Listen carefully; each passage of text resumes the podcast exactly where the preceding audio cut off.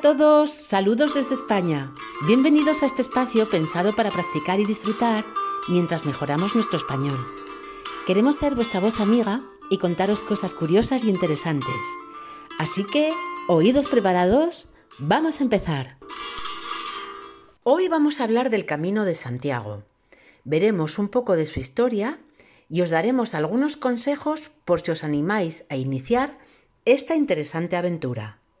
Camino de Santiago es el nombre de un conjunto de rutas de peregrinación cristiana de origen medieval que se dirigen a la tumba de Santiago el Mayor, situada en la Catedral de Santiago de Compostela. Santiago de Compostela es una de las principales ciudades de Galicia, en el extremo noroeste de España. Históricamente se ha conocido como Camino de Santiago al que hoy llamamos Camino de Santiago francés, que sale de los Pirineos occidentales y recorre España hasta llegar a la ciudad gallega.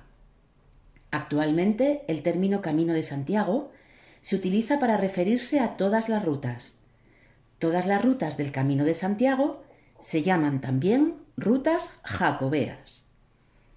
Santiago el Mayor fue uno de los principales apóstoles de Jesucristo y el primero de ellos en morir como mártir. Según la tradición cristiana, su cadáver fue trasladado a España y enterrado en una tumba situada en Galicia. Esta tumba fue descubierta sobre el año 820 entre los restos de un asentamiento romano, y sobre ella se construyó un templo que fue ampliado en los siglos siguientes hasta convertirse en la actual catedral. La ruta jacobea fue la última ruta en aparecer dentro de las tres grandes peregrinaciones cristianas que iban a Roma y a Jerusalén y que ya tenían siglos de tradición. Muchas personas la realizaron durante la Edad Media por motivos de fe, pues pensaban que los restos del apóstol tenían la capacidad de interceder por sus almas ante Dios. Su popularidad se extendió entre los reinos europeos occidentales y contaba con el apoyo tanto de las autoridades eclesiásticas y civiles como de personas particulares, quienes se encargaron de crear una red que ofreciese a los peregrinos alojamiento y asistencia. Las autoridades, además, dictaron normas jurídicas para protegerlos mientras hacían su viaje. Durante su historia, el camino ha experimentado dos grandes crisis. La primera fue en el siglo XVI, debido a la clase de gente que recorría las rutas y a la aparición de la teología protestante. La segunda la causó, el abandono de la fe europeo iniciado tras la Revolución Francesa. La primera ruta que siguieron los peregrinos fue la que partía de Oviedo, la capital de Asturias en el norte de España, y que a través de la montaña llegaba a Lugo y continuaba hasta la tumba de Santiago. Con la expansión de los reinos cristianos, se unió la antigua ruta romana que unía Burdeos con Astorga. Esta fue la base sobre la que se desarrolló el trazado clásico del Camino de Santiago, con algunos cambios para hacerlo pasar por las zonas más pobladas. A esta ruta principal llegaban otras que salían de diversas regiones dentro de la península. Además, en la vecina Francia se desarrollaron cuatro itinerarios que llegaban al Camino de Santiago. Los más utilizados eran dos que salían de la capital, París, ya que eran las principales vías comerciales en Francia y tenían mejor infraestructura. Con la crisis de la peregrinación en los siglos XIX y XX, se fue olvidando el uso de las antiguas rutas para llegar a Santiago. Esta crisis fue la más grave y llevó prácticamente a la desaparición del camino. Muchas de las rutas en las zonas llanas fueron convertidas en carreteras para los coches o en vías de tren o en pantanos y los tramos más difíciles se abandonaron. Pero fue precisamente durante la segunda mitad del siglo XX cuando se recuperó notablemente tanto en popularidad como en infraestructura. Se comenzó a estudiar cuál había sido el itinerario original del camino y se fijaron las poblaciones por las que pasaba. De este modo, en 1965, se editó una guía para hacer el viaje en coche desde los Pirineos hasta Compostela. En los años 1980 se trabajó en adecuar el camino para poder ser recorrido a pie. Para ello, grupos de voluntarios buscaron senderos que evitasen el peligroso uso de la carretera y se llevó a cabo un ingente trabajo de señalización. También se habilitó una infraestructura de albergues para proporcionar alojamiento a los peregrinos durante el viaje. Eran lugares donde asearse y dormir. Se buscó que no estuviesen separados por más de 20 o 25 kilómetros y que tuviesen por lo menos camas, sillas, mesas, servicios, duchas y lavaderos. Se estableció la figura del hospitalero, que se encarga de su limpieza, conservación, dar atención al peregrino y velar por el cumplimiento de las normas. Los albergues se financiaban con las aportaciones voluntarias de los peregrinos que los usaban.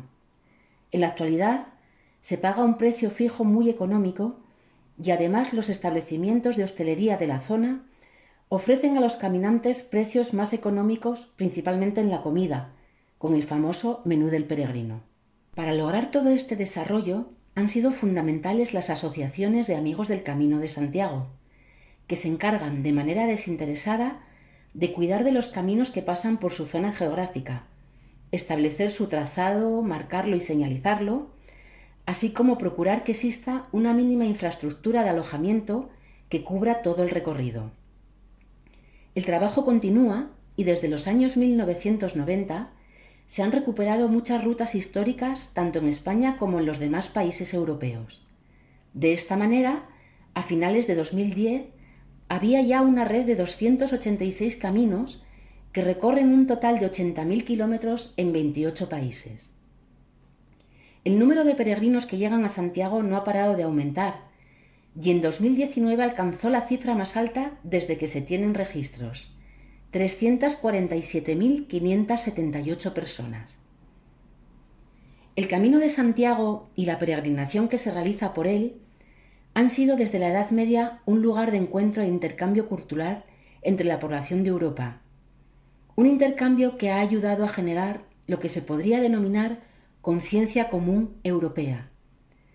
Estos aspectos culturales, junto al conjunto de edificios históricos relacionados con él, como iglesias, albergues, monasterios, puentes, han hecho que el camino reciba importantes reconocimientos internacionales desde su recuperación en los años 1980.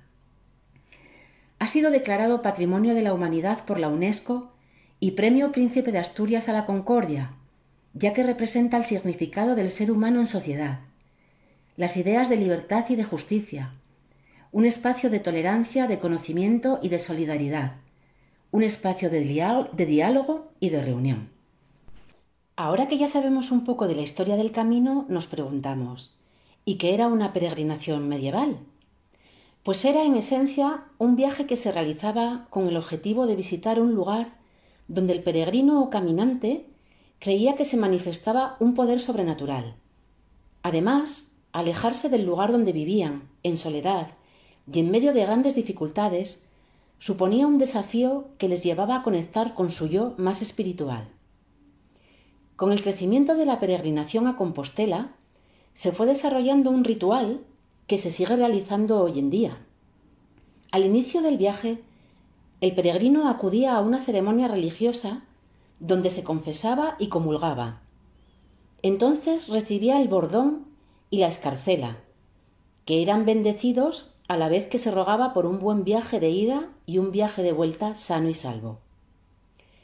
Como en su viaje el peregrino tendría que pasar por territorios gobernados por diferentes señores, se les daban cartas de recomendación y salvoconductos. En cuanto podía, el caminante se unía a otros peregrinos para viajar en grupo y así afrontar mejor los peligros del viaje, o bien se ponía de acuerdo con otros de su localidad o comarca para hacer el camino juntos. A lo largo del camino, los peregrinos contaban con una red de establecimientos que les daba alojamiento. Este alojamiento era ofrecido por particulares en sus casas, por monasterios y por los hospitales religiosos o civiles. Una vez que habían llegado a la Catedral de Santiago, cuyas puertas permanecían abiertas día y noche, se solían agrupar por países de origen y pasaban en ella despiertos toda la noche con una vela encendida. A la mañana siguiente se les llamaba en el idioma de cada grupo, para que depositasen sus ofrendas. Posteriormente confesaban y comulgaban en la capilla del rey de Francia, tras lo que obtenían un certificado de haber cumplido su peregrinación. Finalmente se dirigían al altar mayor, donde había una imagen del santo, y efectuaban un ritual como ponerse en la cabeza la corona de la estatua o darle un abrazo. Tras regresar a su localidad de origen, algunos peregrinos se unían en cofradía junto a otros que habían realizado el mismo viaje. Funcionaban como asociaciones de apoyo mutuo y a los posibles peregrinos donde albergaban y ayudaban a los que pasaban por su localidad. Ya en 2008 se consideraba que la peregrinación a Santiago se había convertido en la más importante del mundo cristiano. Desde un enfoque más profundo, se ve a la peregrinación como una experiencia espiritual donde la persona vuelve a su dimensión más sencilla como parte del medio natural y deja a un lado el ambiente de tecnología que le rodea en su vida cotidiana. Se ve como una escuela excepcional de humanidad, que nos permite conocer la fuerza y la debilidad tanto del cuerpo como de la voluntad, mientras que el tiempo se desacelera con el lento ritmo del andar, permitiendo así una meditación en profundidad. Para las personas cristianas, la culminación llega cuando entran en el templo donde se veneran los restos del apóstol y en el que, con la sencillez adquirida durante las jornadas de peregrinación, rezan por todo lo que les importa en la vida. Para otros, el camino supone un viaje al interior de cada persona, que proporciona tiempo de reflexión, simplicidad y paz interior. Aunque hay una enorme cantidad de rutas y caminos que conectan con el Camino de Santiago, tenemos 12 grandes rutas principales, que son el Camino francés, el primitivo, el vasco, el Camino del Norte, la Vía de la Plata, el Camino portugués, el sanabrés, el catalán, el Camino del inglés y el Camino de San Salvador. Y ahora vamos a daros unos consejos si estáis pensando hacer el camino. Si estás pensando hacer el camino y decides emprender este maravilloso desafío espiritual y personal, es conveniente que te prepares a fondo. Se suele decir que el viaje comienza en el salón de nuestra casa, buscando información sobre nuestra ruta y planificando un calendario según los días que tenemos disponibles y el número de etapas que queremos hacer. Es importante planificar las etapas, aunque luego hagamos cambios durante la peregrinación. Además, conocer algo de los pueblos por los que vamos a pasar, sus tradiciones, sus curiosidades y el paisaje, hará el viaje mucho más interesante y divertido. Es muy recomendable acudir a una asociación de amigos del Camino de Santiago, que está en casi todas las provincias españolas y que nos darán información y consejos gratis. En sus sedes se puede adquirir la credencial. Este es un documento que sirve de salvoconducto e incluye unas casillas que se deben sellar al menos una vez al día ya sea en el albergue, en un establecimiento o en una iglesia. Es indispensable llevarla si se desea pernoctar en los albergues de peregrinos públicos y en algunos privados. Una vez en la oficina del peregrino de Santiago, sirve para demostrar que se ha realizado la peregrinación y obtener la compostela, que es el certificado de peregrino del Camino de Santiago oficial. Recorrer cerca de 800 kilómetros durante un mes, día tras día, Puede parecer un reto solo al alcance de un atleta, pero lo puede superar cualquier persona con éxito. Además, muchos peregrinos no hacen un camino completo, sino el tramo que les interesa. Al menos un par de meses antes de iniciar esta aventura, se aconseja hacer senderismo con el calzado y la mochila que vayas a llevar al camino, para ir entrenando. La duda que todos tenemos al preparar nuestro viaje es ¿y qué calzado llevo? El pie del peregrino pasa por todas las superficies posibles, asfalto, hormigón, tierra, arena, piedras. Se necesita un calzado impermeable y transpirable, ligero, con suela resistente, flexible y que aporte una buena estabilidad. Por ejemplo, unas zapatillas de trekking o de trail. Las botas de montaña pueden proteger mejor los tobillos, pero son pesadas, calientan el pie y son muy incómodas en el asfalto. Merece la pena asegurarnos de llevar una buena mochila, de unos 40 o 50 litros de capacidad y que una vez llena no supere el 10% del peso del caminante. En ella no debe faltar un pequeño botiquín, protección solar, dos o tres mudas interiores, dos o tres pares de calcetines, camiseta técnica de manga larga y manga corta, sudadera, cortavientos impermeable, una capa de plástico que cubra toda la mochila y a nosotros también, chanclas para la ducha, toalla de microfibra, un pequeño neceser, una linterna frontal, una navaja, imperdibles, pinzas, tapones para los oídos, el móvil y nuestros documentos. Y ahora ya estamos preparados para ponernos en marcha. Como dicen los expertos, recorrer etapas muy largas y con un fuerte ritmo los primeros días es como sacarse el carnet de conducir, comprarse directamente un Ferrari y ponerlo a 200 km por hora nada más salir del concesionario. El riesgo de accidente, en nuestro caso de lesión, es del 100%. Hay un refrán que dice, camina como un viejo y llegarás como un joven. Y es el mejor consejo que puede recibir un peregrino. Y el segundo mejor consejo es estirar, estirar y estirar los músculos antes y después de caminar. Durante los tres primeros días no es recomendable hacer más de 20 kilómetros al día.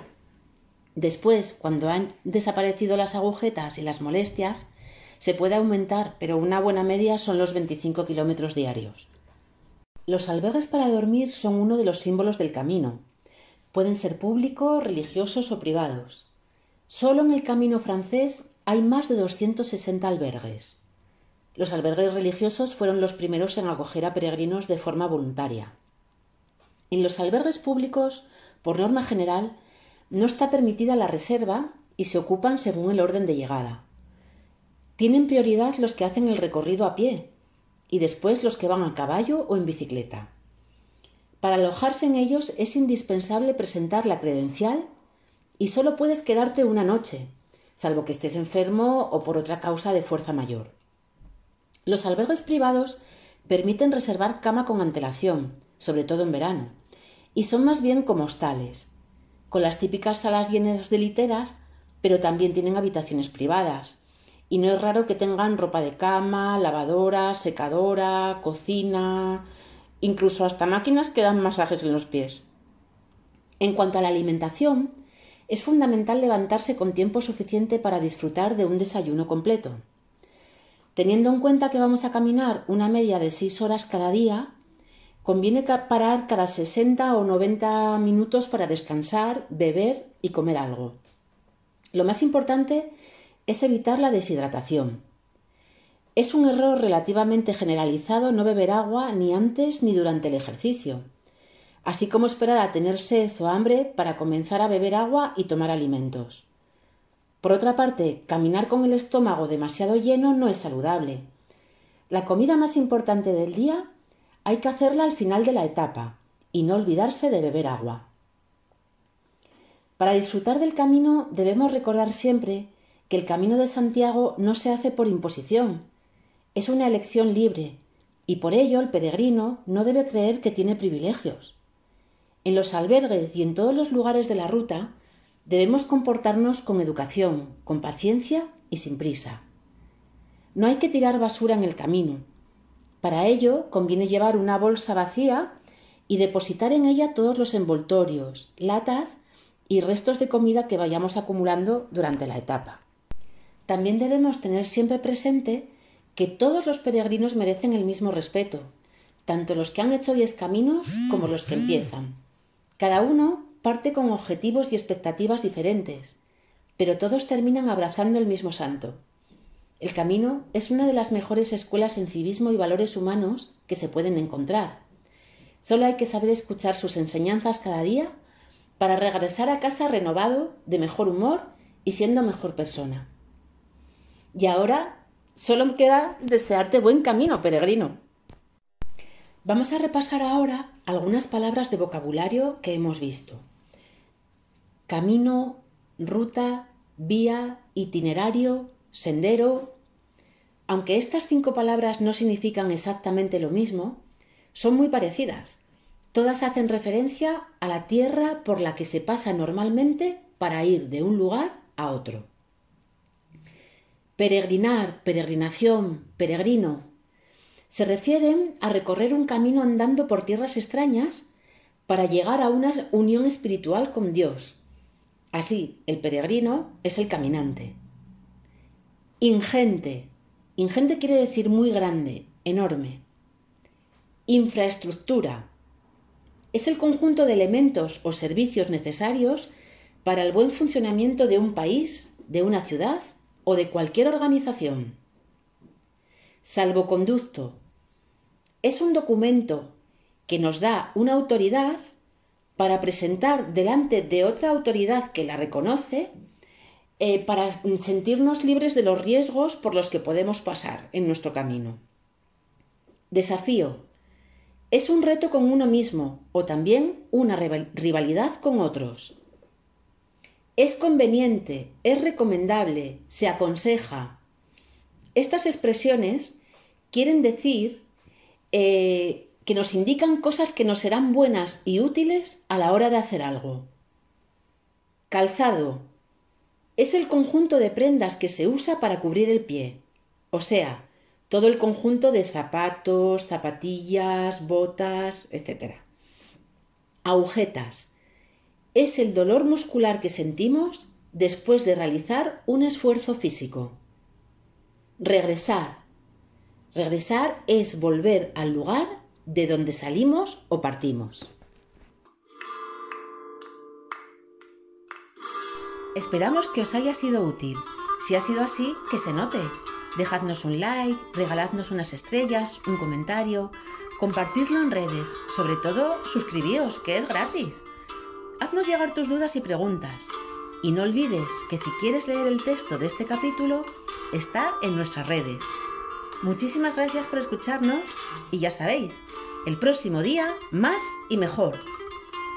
Esto es Spanish Please y este es nuestro Spapod.